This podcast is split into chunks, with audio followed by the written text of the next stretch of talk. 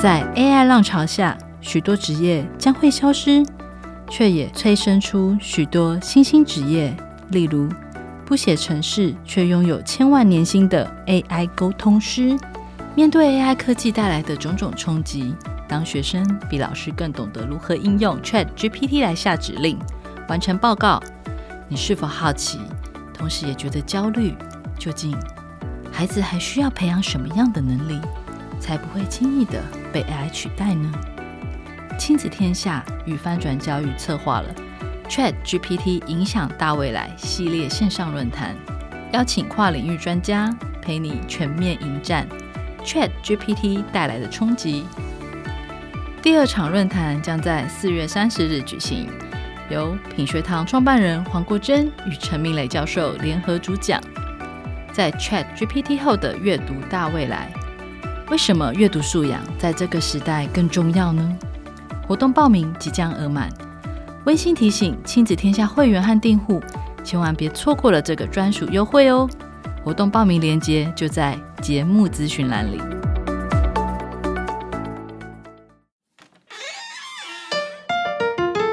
用爱的延长线连接家的新关系。我是邓慧文，我是陈品皓，欢迎来到关系商谈所，陪你觉察内在自我，理解人我差异，让爱与连结不断线。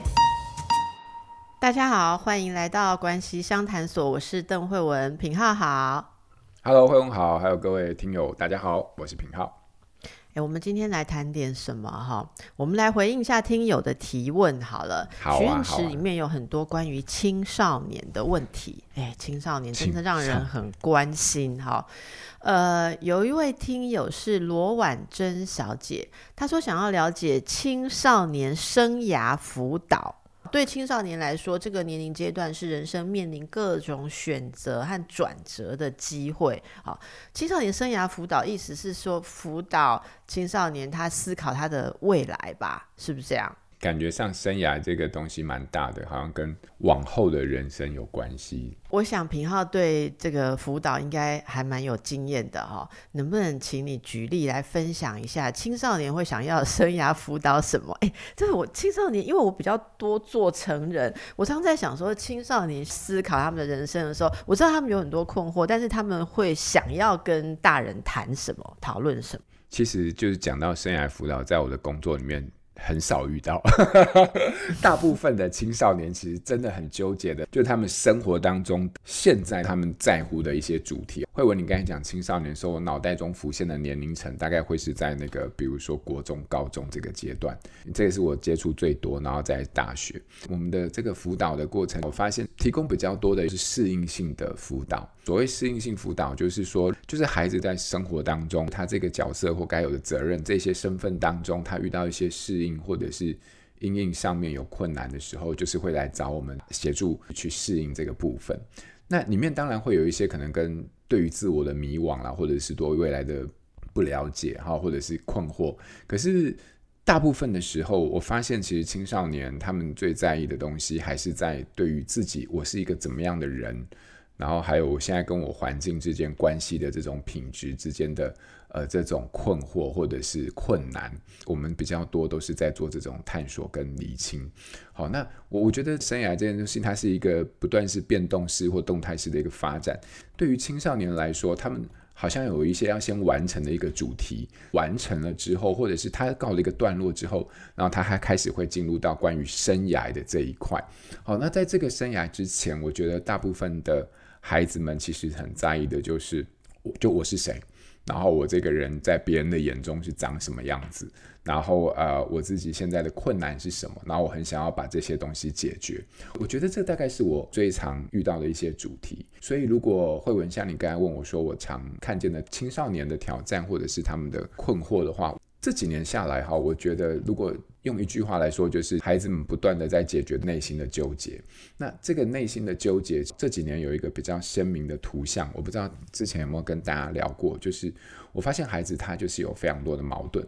那这种矛盾各式各样，什么议题都可以很矛盾。那可是你说穿了，它本质上就是两件事情在那边不断的在打架。好，我们用打架来形容这两件事情，一个就是对于自我的价值的这件事情，对于自我价值肯定的需求，然后另外一个。对立的一方，其实就是一种青少年阶段独有的一种无以明知的自卑的心态。嗯，就是那种自卑，就是无以明知，你也不知道那种来源，那他就是莫名其妙的自卑。那我觉得大部分的人都有，在这个阶段，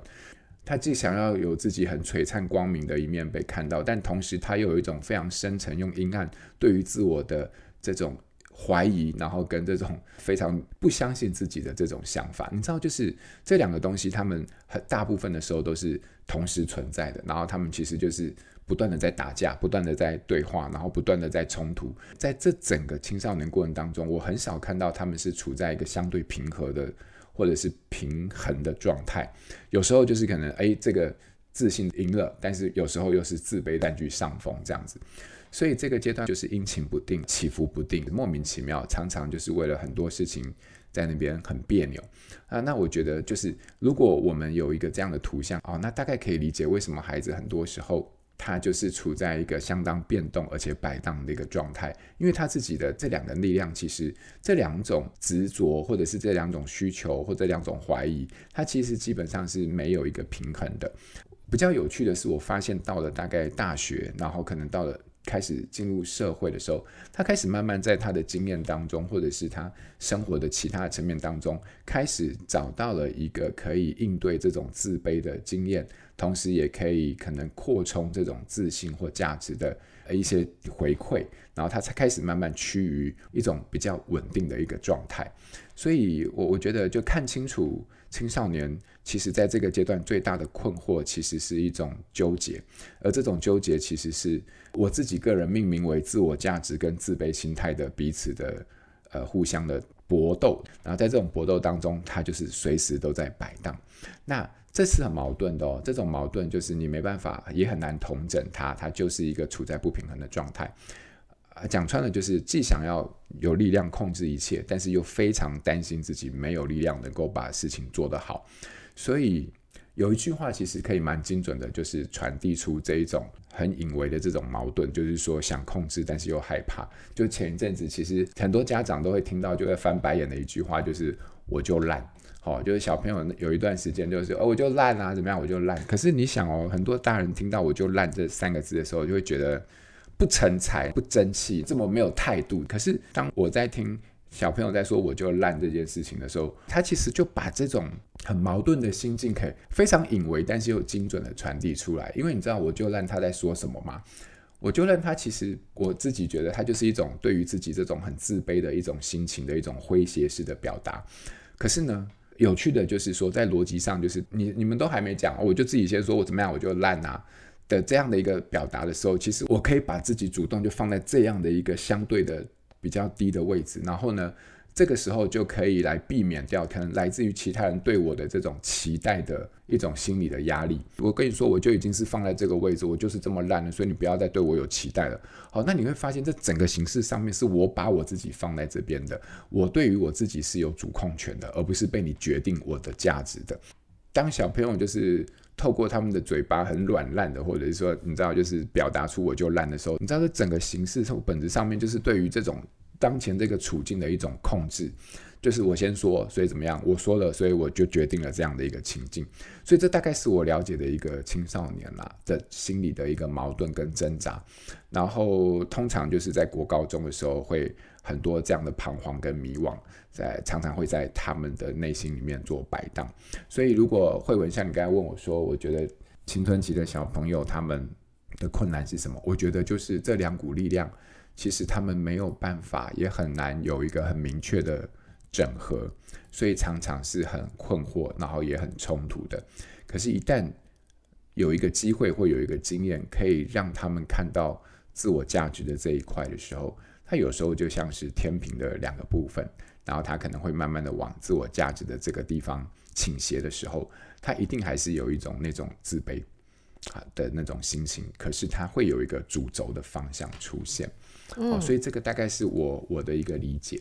那如果我再多说一点点，我觉得这边有一个青少年很重要的一个困扰，就是说，你看哦，他这种心理是这种冲突的，可是只要把人际关系这个需求放进来，然后在这个网络的时代里面的时候，它就会变得更复杂，而且更挑战。我觉得现在的年轻人其实非常辛苦，辛苦在这个网络的世界，帮助他们得到很多知识跟便利的同时，其实也让他们心里面是没有那种余裕可以去消化所有人际之间的情绪或冲突。因为在我们以前，简单来说，我们放学，我跟你的冲突，在那个物理空间出来之后，我们各自离开之后，其实我就开始在用我自己的方式去消化我跟你之间的问题了。好，我有一个心理上的余裕，这是被物理空间给刻意营造出来的。可是网络的世界就打破了这种空间，对不对？所以我跟你在学校有冲突的时候，然后我现在就放学了。可是我只要有网络，然后有你的 IG 或者是有你的社群平台，我随时都可以看到，就是你究竟是在搞什么东西，你有没有在背后弄我，或者是有没有在背后说我的坏话？所以我的心思会不断的就是放在继续这些延续的这些人际的冲突，那就让我其实没有什么余裕或者是机会去消化自己的很多的这些呃情绪。那反而是透过我的关注，因为我太容易可以看到你们在网络上有没有的言行了，反而更透过这种关注，然后让我自己更纠结在这一些引发情绪的冲突或者是人际的问题里面。所以我觉得早期其实我们很多合作的对象孩子，其实议题都是对立行为，好，或者是这个。呃，呛老师啊，哈，或者说人际的议题啊，就是很多都是外显行为啦，就是对老师不尊重，上课走来走去。可是这几年我发现有大量的青少年来到治疗所，或者是来到智商当中，处理的全部都是非常非常复杂，而且是非常满的那种情绪。然后那种情绪，它其实是在人际关系的，或者是在学校生活的一种延伸。可是那种延伸会让他们变得非常的。呃，窒息那种窒息就是没有地方跑，然后就是不断的被这些主题围绕。那你会发现，那里面的情绪是非常非常多，而且非常沉重，然后也让孩子非常辛苦的。我觉得现在在讲孩子的生涯辅导之前，我觉得他们很多时候其实是对自己的现在的这个处境感到更多的压力，或者是更多的困扰。那我们其实有时候就是在帮孩子在这一块上面慢慢的去。呃，找到一个可以安置或者是情绪可以爬树的一个方向。我觉得品浩，你刚刚讲的那个青少年他们心理的那种状况，真的非常的准确。嗯、就是说，了解这个核心问题，就是想要自己有力量，但是又害怕自己没有力量；想要自己决定事情，但是又很不放心自己决定事情。这个其实是幻化在各个面向，变成他们的困扰。那你刚刚也说了，在帮助他们的呃一些。点，我就想到有还有另外一位听友的留言，跟这个也蛮有关的。这个是薛素婷小姐，她问的也很像，然后她更具体一点是说，那我们如何引导青少年自我探索，找到自己的兴趣跟目标？哈，我我不知道品浩会怎么回答，但是我其实觉得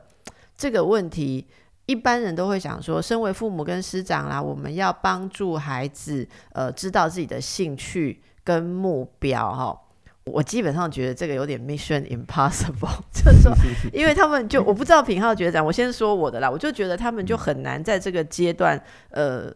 充分的认识自己，找到兴趣跟目标，因为他们就是变动的，所以他们越认识自己，越看到你刚刚讲的种种的矛盾。要帮助青少年去找到自己的兴趣跟目标。不如说如何帮助青少年来承受他们还没有明确的兴趣跟目标。如果是我的话，嗯、我会我会这样想，就是如何帮助他们在这一团雾里学习，在雾里慢慢看花，而不是现在看出自己是什么花。这是我的想法啦，我不知道品浩的想法怎么样？这个问题，嗯，认同，我认同，因为我真的也是，如果对照我自己成长的经验，就我以前从小到大学。到国高中的时候，其实我就是你知道，那是那个年代就是很简单嘛，你升学就是。单向道嘛，就是这条线，这条线。你要不是这条线，就这条线。那你走了这条线之后，后面还有 A、B、C 可以选。你要是觉得你怎么去选择 A，就是一类组、二类组、三类组、四类组呢。简单来说，就是你哪一个不在行，所以你就去选择哪一个。可是这背后都是牵涉到能力啊，对不对？它没有牵涉到兴趣，或者是没有牵涉到性向这件事情。所以我自己的经验是，其实我都是到大学或者是工作之后，开始慢慢摸索出。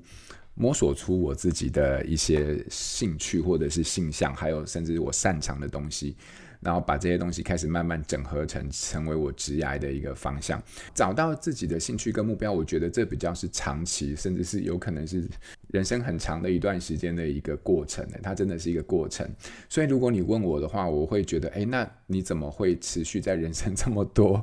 这么多挑战，然后这么多未知的情况底下，你仍然愿意去这么做？我觉得。有这样的一个意愿跟意向，其实你不觉得也蛮重要的吗？基于我对于我自己的兴趣，然后呢，我感觉好像我们总是要具备某一种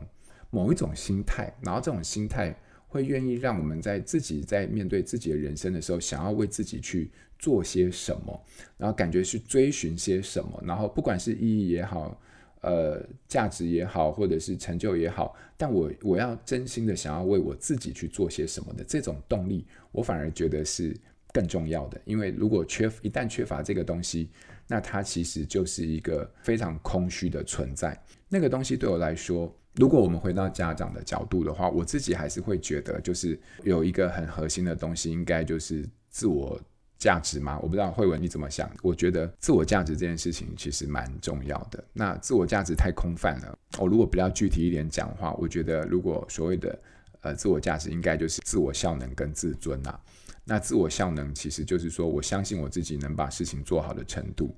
自尊就是我我有多喜欢我自己这个人。那我觉得它就是这是一个可以奠定一些心理基础的一个蛮重要的心态，而这些。概念或这些对自己的这种自我价值，其实我觉得在家庭里面也是一个蛮重要酝酿跟培养的一个来源。所以，如果是与其问说怎么帮孩子做自我探索，我觉得一个喜欢自己或者是相信自己的人，他其实会很愿意在每一个不同的环境或者是位置当中，去试着为自己做出更多的尝试跟努力，然后再追寻自己的一个价值的这个。就是他会具备这样的一个动力，然后走上这条路。好，所以这个比较是我自己个人的相信。好，那我不知道慧文怎么怎么看。我其实觉得大家可能呃，在这个方向的掌握上，要花一点时间去琢磨。就是其实帮助一个人找到自己，那那是一条很长的路。我还是会建议说，我们父母先问自己吧：我们大家是怎么找到自己的兴趣跟目标？还有找到自己兴趣跟目标的路径很多，不一定是做一个性向测验，然后谈一谈就谈出一个什么东西来。我也遇过，呃，人们呃来到心理智商的空间，然后就说想要评估一下他适合做什么，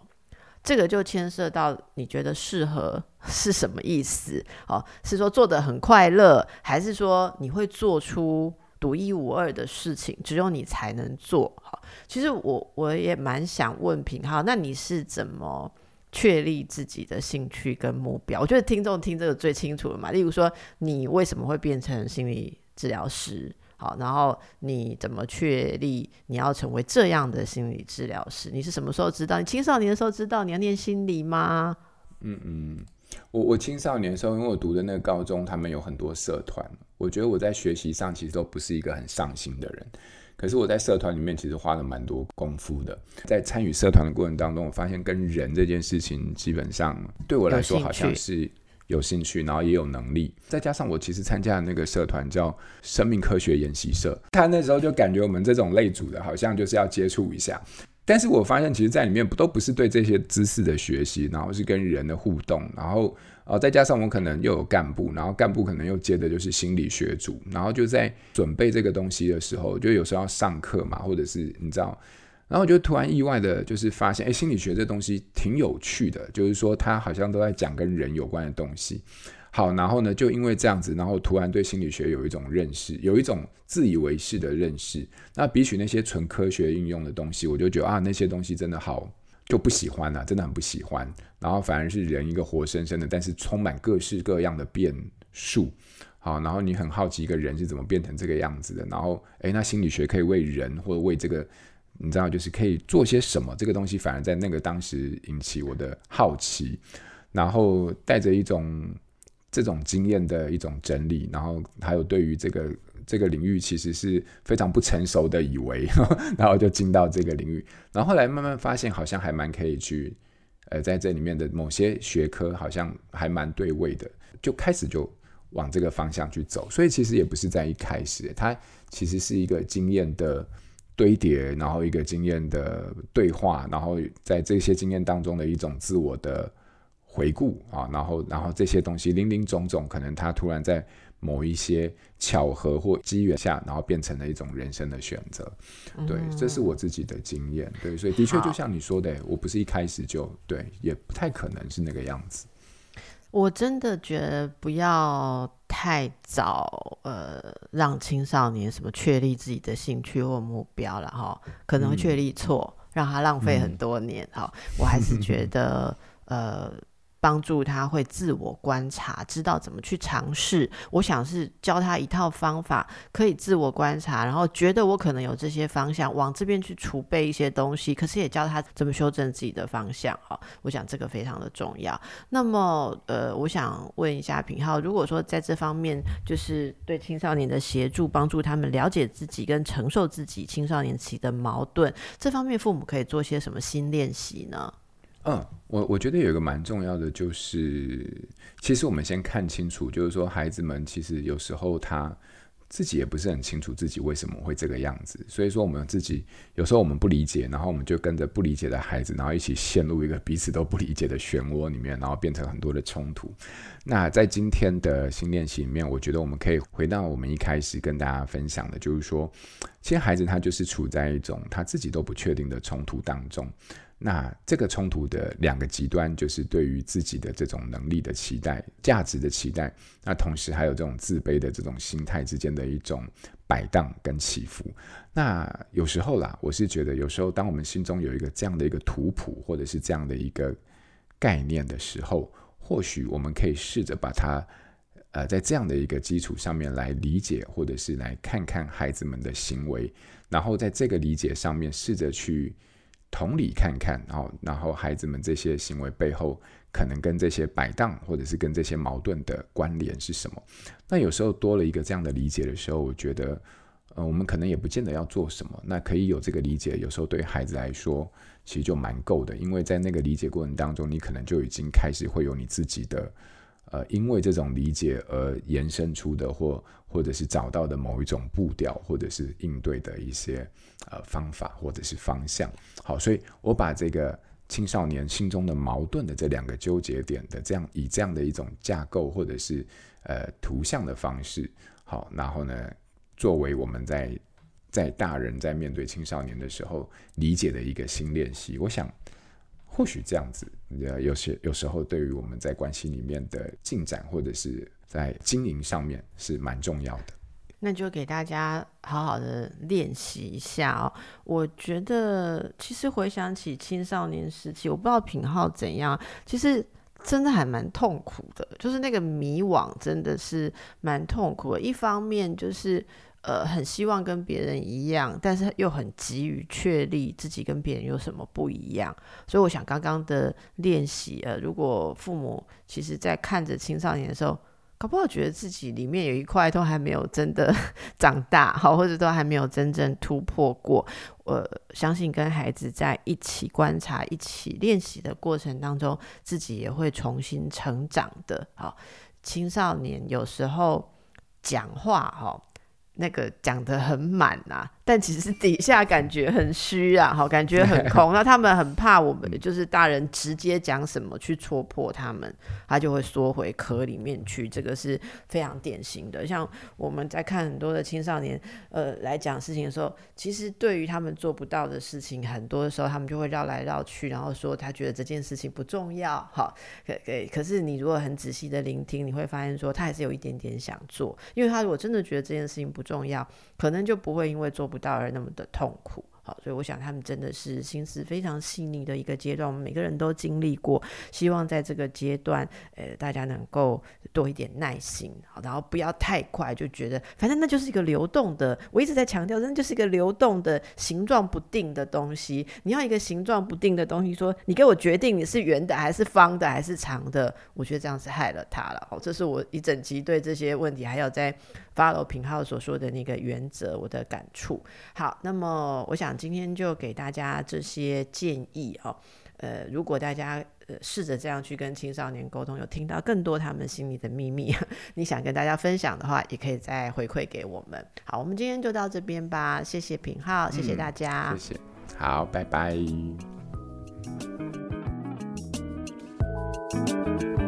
亲子天下 Podcast，周一到周六。谈教育，聊生活，开启美好新关系。欢迎订阅收听